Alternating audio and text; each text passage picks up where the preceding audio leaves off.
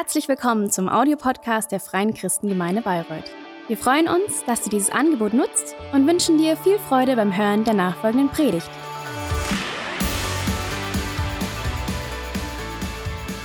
So, weil ich heute Morgen schon gefragt wurde, ich habe mich noch nicht im Fitnessstudio angemeldet, aber es liegt nahe, ich brauche ja nur die Treppe runtergehen.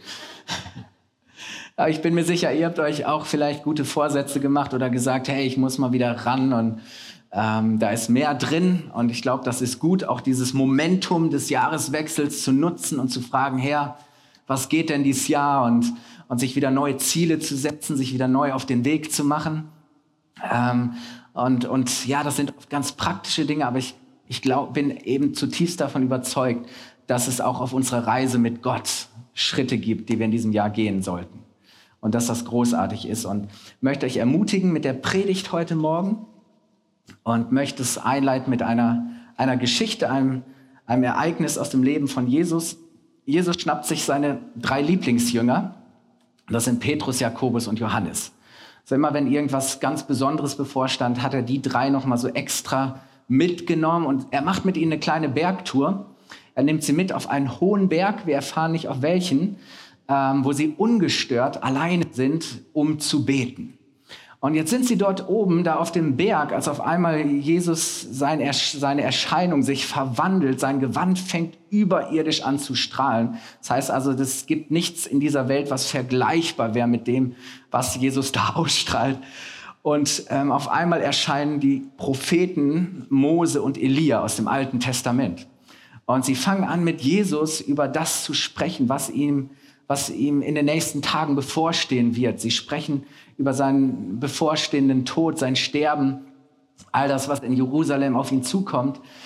Ähm, und die drei Jünger, die beobachten das und es das heißt, dass sie geschockt zu Boden fallen. Also ich meine ganz ehrlich, du bist da gemütlich oben auf dem Berg und auf einmal passiert sowas.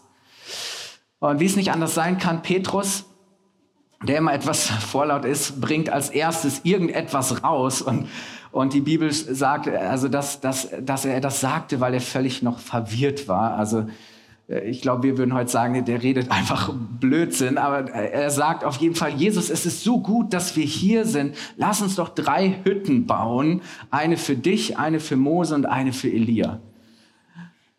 Äh, und als wäre es damit nicht noch genug, auf einmal äh, zieht eine Wolke über den Berg und, und eine Stimme ruft laut, das ist mein geliebter Sohn, auf ihn hört. So, was, was für ein, eine Gipfelerfahrung oder was für ein, ein Höhepunkt, was für eine krasse Begegnung mit Gott.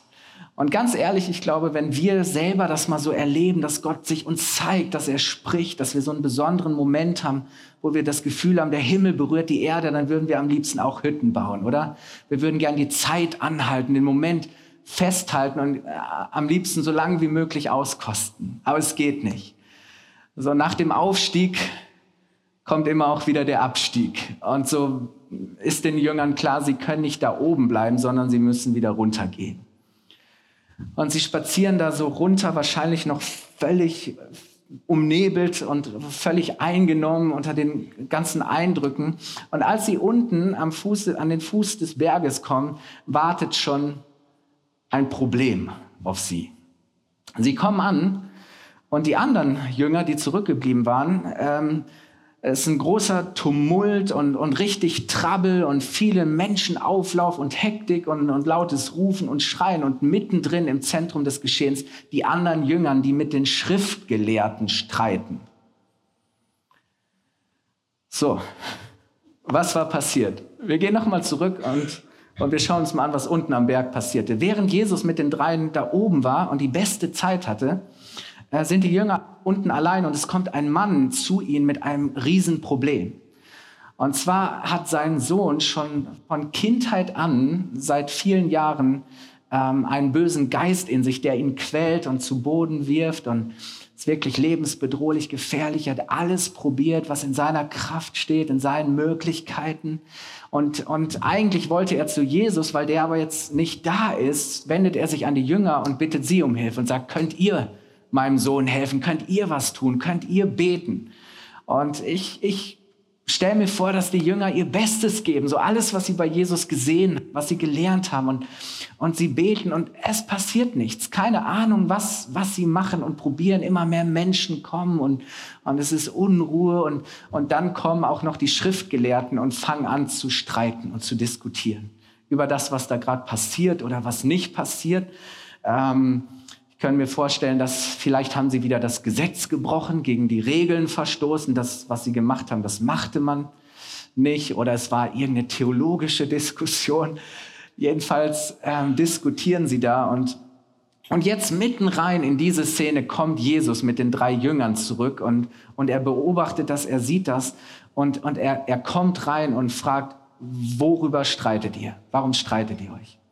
Und dann kommt der Vater ähm, und, und er erklärt Jesus, was passiert ist. Er erläutert ihm das Schicksal seines Sohnes und wie er gequält wird und, und dass er die Jünger gebeten hat zu helfen, aber dass sie nichts ausrichten konnten. Und, und ähm, ja, er ist so, so verzweifelt.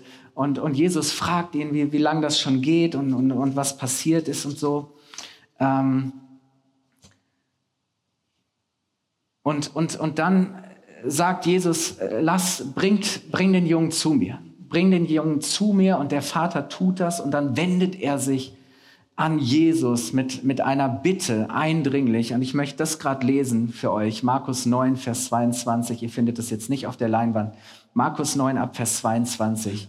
Da sagt er zu Jesus, doch wenn es dir möglich ist, etwas zu tun, dann hab Erbarmen mit uns und hilf uns. Wenn es dir möglich ist, sagst du, entgegnete Jesus, für den, der glaubt, ist alles möglich. Da rief der Vater des Jungen, ich glaube, hilf meinem Unglauben. Ich glaube, hilf meinem Unglauben. Das heißt hier ausdrücklich, da rief der Vater. So, da kommt so die ganze Verzweiflung raus, der ganze Schmerz, die ganze, ganze Hoffnung. Und dann heißt es, als Jesus sah, dass immer mehr Leute zusammenliefen, da trat er dem bösen Geist mit Macht entgegen. Du stummer, tauber Geist, sagte er, ich befehle dir, verlass diesen Jungen sofort und geh nicht wieder in ihn hinein. Da schrie der Geist auf, riss den Jungen nochmal heftig hin und her und verließ ihn. Der Junge ist frei. Wow.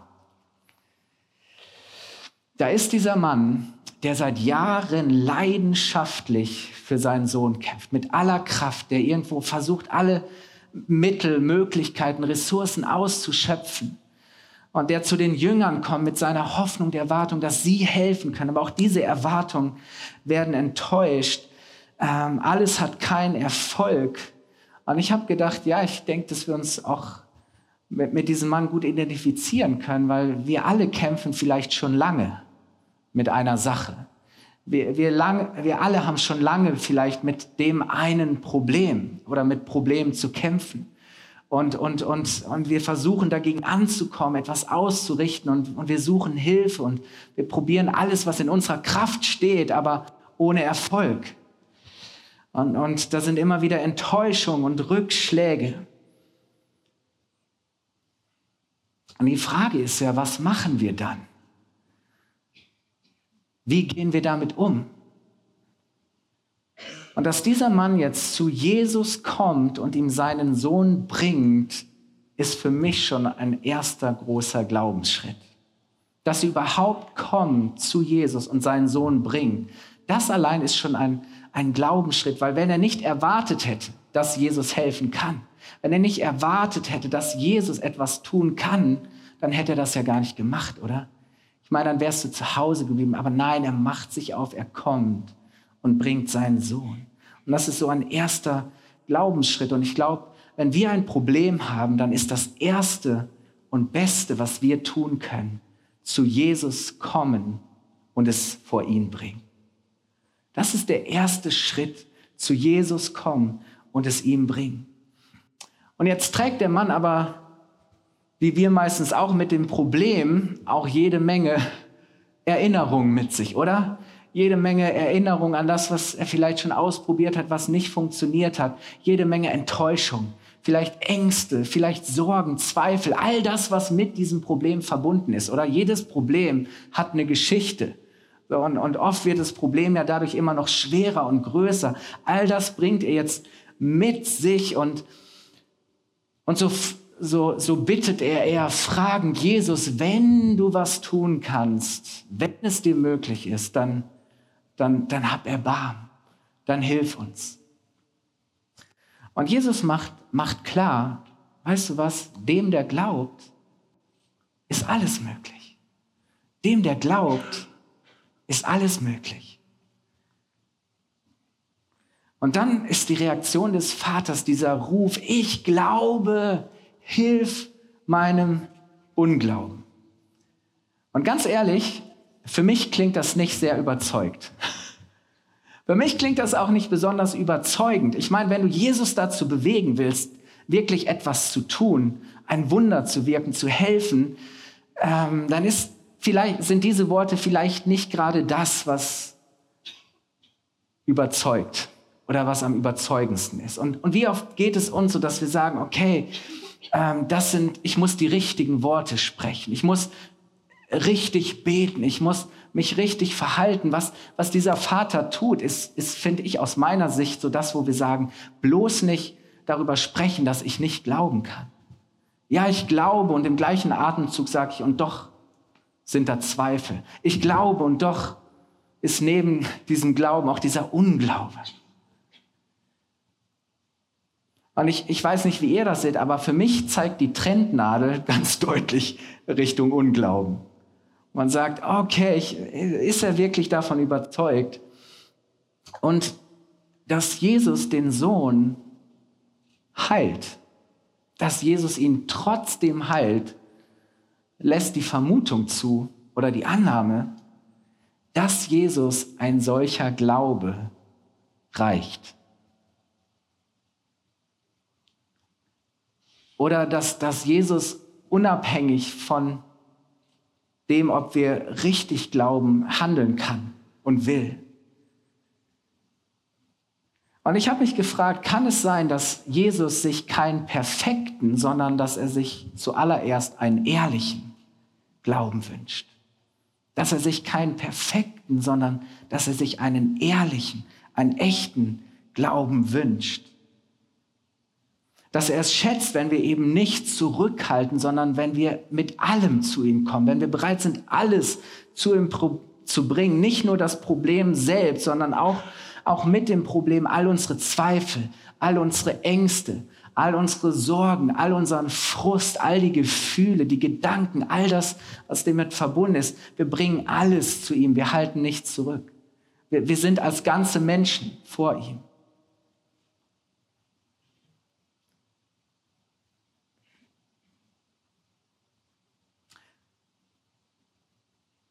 Ich glaube, dass der Unterschied zwischen Unglaube und Glaube der ist, ob ich mich von den Problemen aufhalten lasse, zu Gott zu kommen, oder ob ich trotz der Probleme zu ihm komme und bereit bin, es ihm hinzuhalten. Lasse ich mich von den Problemen aufhalten, zu Gott zu kommen, oder bin ich bereit, zu ihm zu kommen und es ihm hinzuhalten? Ich glaube, dass das der, der Unterschied zwischen Unglaube und Glaube ist.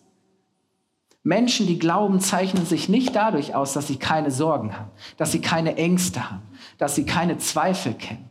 Wir denken immer, dass das Glaube die Abwesenheit von all diesen Gedanken und Gefühlen ist.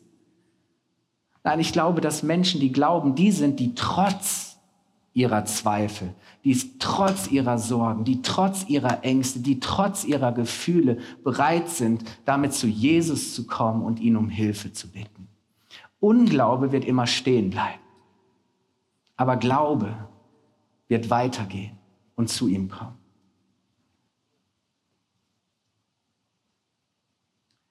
Ist es nicht interessant, dass Jesus an einer anderen Stelle zu den Jüngern sagt, ihr habt nicht, weil ihr nicht bittet. Kommen, bringen und bitten. Warum bitten wir denn so oft nicht? Oder? Weil wir uns so oft von von diesen Gedanken und Gefühlen, von den Sorgen, Ängsten, all diesen Dingen abhalten und aufhalten lassen, zu Jesus zu kommen und es ihm hinzuhalten. Ich habe euch eine kleine Illustration mitgebracht, die das vielleicht etwas veranschaulichen kann, was Glaube ist. So jeder von uns hat seinen Gott, oder? So wir glauben, Gott, Gott ist da, Gott, so, Dankeschön. Wenn, dann muss er schon richtig stehen. So, jeder von uns hat seinen Gott und wir glauben, dass es Gott gibt. Wir sind davon überzeugt, dass er uns liebt, dass er gut ist und segnen möchte. Und, und, und, und Gott ist da, so in unserem Leben. Und das ist gut. Aber gleichzeitig gibt es in unserem Leben auch Probleme. Große, große Probleme, oder? Vielleicht hast du viele Probleme, viele kleine Probleme. Das macht unterm Strich auch Riesenprobleme. Vielleicht hast du ein ganz großes, gewaltiges Problem und, und damit sind all die Ängste und Sorgen und Zweifel und Enttäuschungen und vielleicht, ja, all, all diese Erinnerungen verbunden und du merkst auf einmal, wie dieses Problem immer mehr äh, wächst und immer größer wird und, und, und wie auf einmal äh, dieses Problem und all diese Dinge größer werden als dein Vertrauen in Gott. Und was, was, was dann passiert, ist einfach, dass diese Probleme auf einmal deinen Glauben völlig überdecken und überschatten. Und dass dein Glaube hinter diesem Berg von Problemen verschwindet. Sondern ich, ich glaube, Unglaube ist, wenn wir zulassen, dass unser Problem größer wird als unser Gott. Wenn wir zulassen, dass unser Problem größer ist und wir unser Problem größer machen, wie Gott in unserem Leben ist. Das ist Unglaube. Aber wisst ihr, mit Glauben ist es so, Glauben heißt nicht, dass ich keine Probleme habe. Menschen, die glauben, sind meistens die, die viele Probleme haben. Menschen, die glauben, sind nicht Menschen, die keine Probleme haben. Das heißt auch nicht, dass ich irgendwie, ähm, dass ich die Probleme ignoriere oder dass ich die klein rede und sage, ah, alles nicht so schlimm und nein und nee, ich habe keine Probleme, ist alles okay. Nein, das Problem ist da. Und das kann richtig großes, gewaltiges Problem sein. Es ist, was es ist. So Glaube blendet nicht die Realitäten aus. Es ist, was es ist. Aber was auch immer es ist, ich glaube, dass mein Gott immer größer ist. Was auch immer es ist, ich glaube, dass mein Gott immer größer ist. Und wisst ihr, Glaube ist, wenn ich mein Problem unter Gottes Herrschaft stelle. Wenn ich sage, Herr, ich bringe das zu dir. Und mein Gott ist so präsent. Und ich, ich, ich erlaube Gott, den Raum einzunehmen und, und der zu sein, der er ist, unabhängig von meinen Problemen. Das ist Glaube. Das ist Glaube. Dass wir einfach Gott den Raum geben, dass er groß sein kann. Dass wir sagen, Herr, trotz meiner Probleme, aller Sorgen, Ängste und Zweifel, was auch immer es ist, du bist größer.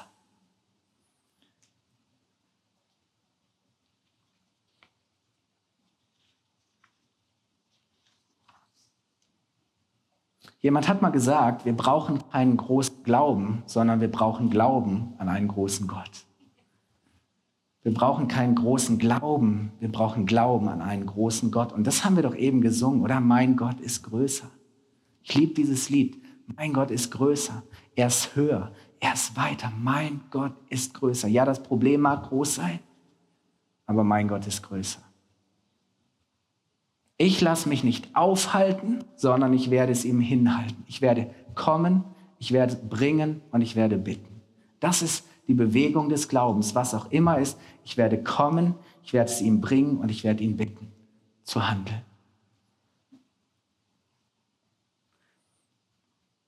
Wie wächst mein Glaube? Mein Glaube wächst nicht, indem ich mich mit der Größe des Problems beschäftige, sondern indem ich mich mit der Größe Gottes beschäftige. Weißt du, dein Glaube wächst nicht dadurch, dass du dich mehr und mehr mit deinem Problem beschäftigst und alles analysierst und theologisierst und diskutierst und streitest und irgendwelche Erklärungsversuche bringst. Nein, nein, nein. Dein Glaube wächst, wenn du dich stattdessen anfängst, mit der Größe Gottes zu beschäftigen. Weil je größer dein Gott wird und je mehr du dich mit seiner Größe beschäftigst, dir bewusst wirst, dass er allmächtig ist, dass er gut ist, dass er gnädig ist, desto mehr wird dein Glaube wachsen, dass er dein Problem lösen kann, dass er dir helfen wird, dass er kann, dass er wird. Wisst ihr, in unserem Leben wird immer das wachsen, was wir füttern, oder? Und wenn wir anfangen, Gott anzuschauen, mit ihm zu sprechen, zu reden, von ihm zu hören, von ihm zu empfangen, wenn wir ihn erleben, wenn wir, wenn wir wirklich auf, auf der Höhe des Berges ihm begegnen, dann kommen wir runter und wir werden dem, dem Problem, das am Fuße des Berges auf uns wartet, anders begegnen. Wenn du Gott zuerst begegnest, begegnest du dem Problem anders. Aber wie oft ist es so, dass wir ständig uns mit unserem Problem beschäftigen, dass wir es ständig anschauen, dass wir ständig uns füttern mit all diesen negativen Gedanken und Gefühlen und, und das Problem wird immer größer und überwältigt uns, an dass wir sagen, okay, ich lasse das Problem einfach mal Problem sein und ich komme zu Gott.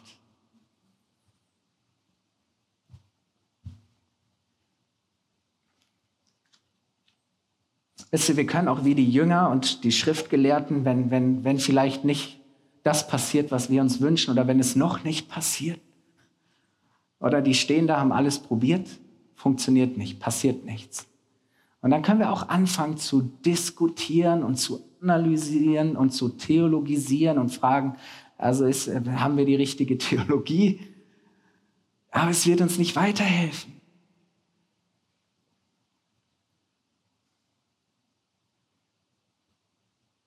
Die Alternative ist, dass wir zu Jesus kommen, dass wir es ihm bringen und dass wir ihn bitten, zu tun, was nur er tun kann. Und das ist großartig. Unglaube wird stehen bleiben, aber Glaube wird weitergehen. Weißt du, Unglaube ist immer leichter, aber er bringt dich nicht weiter. Du kannst in dem stehen bleiben und bei dem bleiben, wo du bist, aber es wird dich nicht weiterbringen.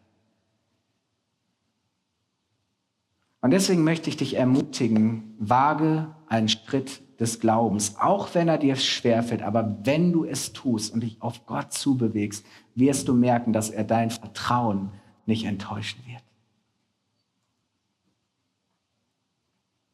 Gott, Gott sagt, na, in Jakobus 4,8 heißt es, wenn wir uns Gott nahen, wird er sich uns nahen. Weißt du, wenn wir zu Gott kommen mit unserem Problem, mit allem, was wir sind, wenn wir auf ihn einen Schritt zugehen, dann ist seine Bewegung nicht, dass, dass Gott sich zurückzieht, dass er sich rauszieht. Nein, wenn wir zu Gott kommen, uns ihm nahen, dann ist Gott bereit, sich uns zu nahen. Und dann begegnen wir ihm. Und dann wird unser Herz verändert und Glaube wächst und Vertrauen wächst. Und mit jedem Schritt des Glaubens, den ich tue, wächst meine Zuversicht, wächst meine Hoffnung. Mit jedem Schritt wächst mein Glauben. Jedes Mal, wenn wir kommen, wenn wir bringen und bitten, wächst unser Vertrauen in Gottes Möglichkeiten. Weil du auf einmal merkst, ja genau, Gott hat geholfen. Gott hat mich durchgebracht. Gott hat mich ermutigt. Gott hat mich versorgt. Gott hat mir geholfen. All diese Dinge. Und wisst ihr, letztlich tun wir genau das, wenn wir beten. Als die Jünger später zu Jesus kommen, und Jesus fragen, Jesus, jetzt erklär uns doch nochmal, warum konnten wir diesen Geist nicht austreiben? Da sagt Jesus, dass dieser, dieser Geist nur durch Gebet und andere Übersetzungen ergänzen noch und Fasten ausgetrieben werden kann. Aber wisst ihr, was, was tut Jesus auf der Höhe des Berges? Beten. Was tut Jesus am Fuße des Berges? Beten. Das ist die Bewegung des Gebets, dass wir kommen zu Gott, dass wir vor Gott kommen, dass wir es zu ihm bringen und dass wir ihn bitten, Herr, komm, hilf, wirke du, tu du Wunder. Das bedeutet beten. Gebet heißt vom Problem wegschauen und Gott anschauen. Vom Problem wegschauen und Gott anschauen. Gebet heißt nicht, dass wir Gott überzeugen müssen. Nee, nee, ich glaube, Gott, Gott hat Überzeug Überzeugung. Äh, Gebet heißt nicht, dass wir irgendwie krampfhaft versuchen müssen, Gott umzustimmen. Nein, Gebet heißt, dass wir bereit sind, uns auf Gott einzustimmen, in Einklang zu kommen mit seinem Willen. Eine Haltung einzunehmen, wo wir sagen, Herr, komm, ich komme zu dir mit allem, was ich bin und habe. Komm und berühre du mich. Und wisst ihr, deswegen ist so eine großartige Gelegenheit, auch am Anfang dieses Jahres, ähm, das zu üben und zu sagen, ja, das, das soll meine Bewegung in diesem Jahr sein. Egal was ist, egal was kommt, ich werde, ich werde zu Jesus kommen, ich werde es ihm bringen und ich werde ihn bitten. Und ich werde es jedes Mal immer wieder neu tun. Und das, das bedeutet beten. Deswegen an dieser Stelle nochmal die Einladung zu unseren sieben Tagen des Gebets. Zu sagen, hey, ist eine große Gelegenheit, das zu praktizieren. Oder wir werden nächsten Sonntag starten mit einer neuen Predigtserie, die heißt What's Next? Was, was kann dein nächster Schritt sein in diesem Jahr? Ich glaube, dass es für dich ganz konkrete Glaubensschritte gibt in diesem Jahr, dass Gott mit dir einen Weg gehen möchte. Und zwar nicht rückwärts, sondern vorwärts. Also Gott möchte dich rausholen aus, aus, aus deinem Stillstand, aus deiner Sackgasse und Gott möchte dir Durchbrüche schenken. Gott möchte, dass du wächst und weiterkommst, egal ob du schon äh, erst ein paar Wochen oder Monate mit Jesus unterwegs bist oder schon seit Jahren, Jahrzehnten dein, den größten Teil deines Lebens. Ich glaube, da ist noch was, ja, was, was Gott für dich hat, dass du was erleben kannst. Glauben heißt Vertrauen lernen und den nächsten Schritt gehen. Und deswegen, weißt du, mh, hm, Glauben heißt, dass ich bereit bin, Spannung auszuhalten. Weil, weil es ist tatsächlich, mit Gott leben ist diese Spannung zwischen, ich glaube, hilf meinem Unglauben. ist diese Spannung. Wenn du dir ein spannendes Leben wünschst, fang an zu glauben. Wenn du ein spannendes Leben möchtest, fang an, Schritte im Glauben und Vertrauen auf Gott zu gehen. Wenn du willst, dass alles so bleibt, wie es ist, lass es. Aber ich glaube, da ist so viel mehr, was Gott für uns hat. Lieben, ich möchte euch bitten, aufzustehen und das Lobpreisteam nach vorne bitten. Wir wollen jetzt gemeinsam dieses Lied höher singen und, und bekennen, dass er, dass er größer ist, dass er weiter ist. Und wir wollen das jetzt so machen. Das ist auch gute Gewohnheit, aber es ist etwas, was, glaube ich, wirklich Kraft hat. Ich darf meine Ältesten mit nach vorne bitten. Thomas, Johannes, Georg ist auch da. Und ihr könnt euch da vorne ähm, diese Losungsworte nehmen. Und da stehen Bibelverse drauf, äh, irgendwie noch ein erläuternder Satz dazu. Und während, wenn, wir werden jetzt gemeinsam dieses Lied singen und ihr könnt währenddessen nach vorne kommen, jeder von euch, und ihr dürft euch dann ähm, hier vorne vor jedem Block dürft ihr euch so ein Losungswort, ein Kärtchen ziehen für euch und wir werden euch kurz die Hand auflegen. Wir werden einfach zwei, drei Segensworte sprechen, ähm, euch kurz ermutigen und dann dürft ihr diesen Segen Gottes nehmen und, ähm, und dürft euch durch dieses Wort und diesen Segenszuspruch ermutigen lassen. Wenn du sagst, ja, ich, ich habe eigentlich auch noch was, was ich durchbeten möchte oder ich möchte auch noch ein Problem äh, vor Gott bringen und loswerden. Ich möchte es nicht jetzt das ganze Jahr hier mit mir rumschleppen. Dann ähm, werden wir den Gottesdienst schließen und danach hast du wie jeden Sonntag auch wieder die Möglichkeit, für dich beten zu lassen. Hier vorne links und rechts wird unser Gebetsteam stehen. Ich selber werde da sein. Wir werden für dich beten. Wir werden dich segnen. Äh, Gott möchte dich berühren. Und ähm, jetzt möchte ich Gott einladen, dass er uns begegnet, ähm, dass er segnet und dass er uns wirklich ermutigt zu sagen, Herr, ich glaube. Vater, ich danke dir so sehr für diesen ersten Gottesdienst im neuen Jahr. Ich danke dir von Herzen, Herr, dass du uns ermutigst, dir zu vertrauen, zu dir zu kommen, unser Problem, all die Dinge, die uns irgendwie beschäftigen, die wir nicht nicht handeln können, zu bringen und, und dich zu bitten, Herr, dass du kommst, dass du Erbarmen hast, dass du hilfst. Ja, und ich danke dir, dass du wirklich der Helfer bist, dass du der bist, der Wunder tut. Du bist derselbe gestern, heute und in alle Ewigkeit. Ich danke dir, Herr, dass du jetzt da bist, dass du gegenwärtig bist durch deinen Heiligen Geist. Herr, füll diesen Raum mit, mit einer Atmosphäre des Glaubens und der Erwartung. Herr, wir machen unser Herz weit auf und wir bitten dich, dass du zu uns sprichst. Herr, wir wollen dich sehen, wir wollen dich erkennen und wir wollen bekennen, dass du größer bist, Herr. Amen.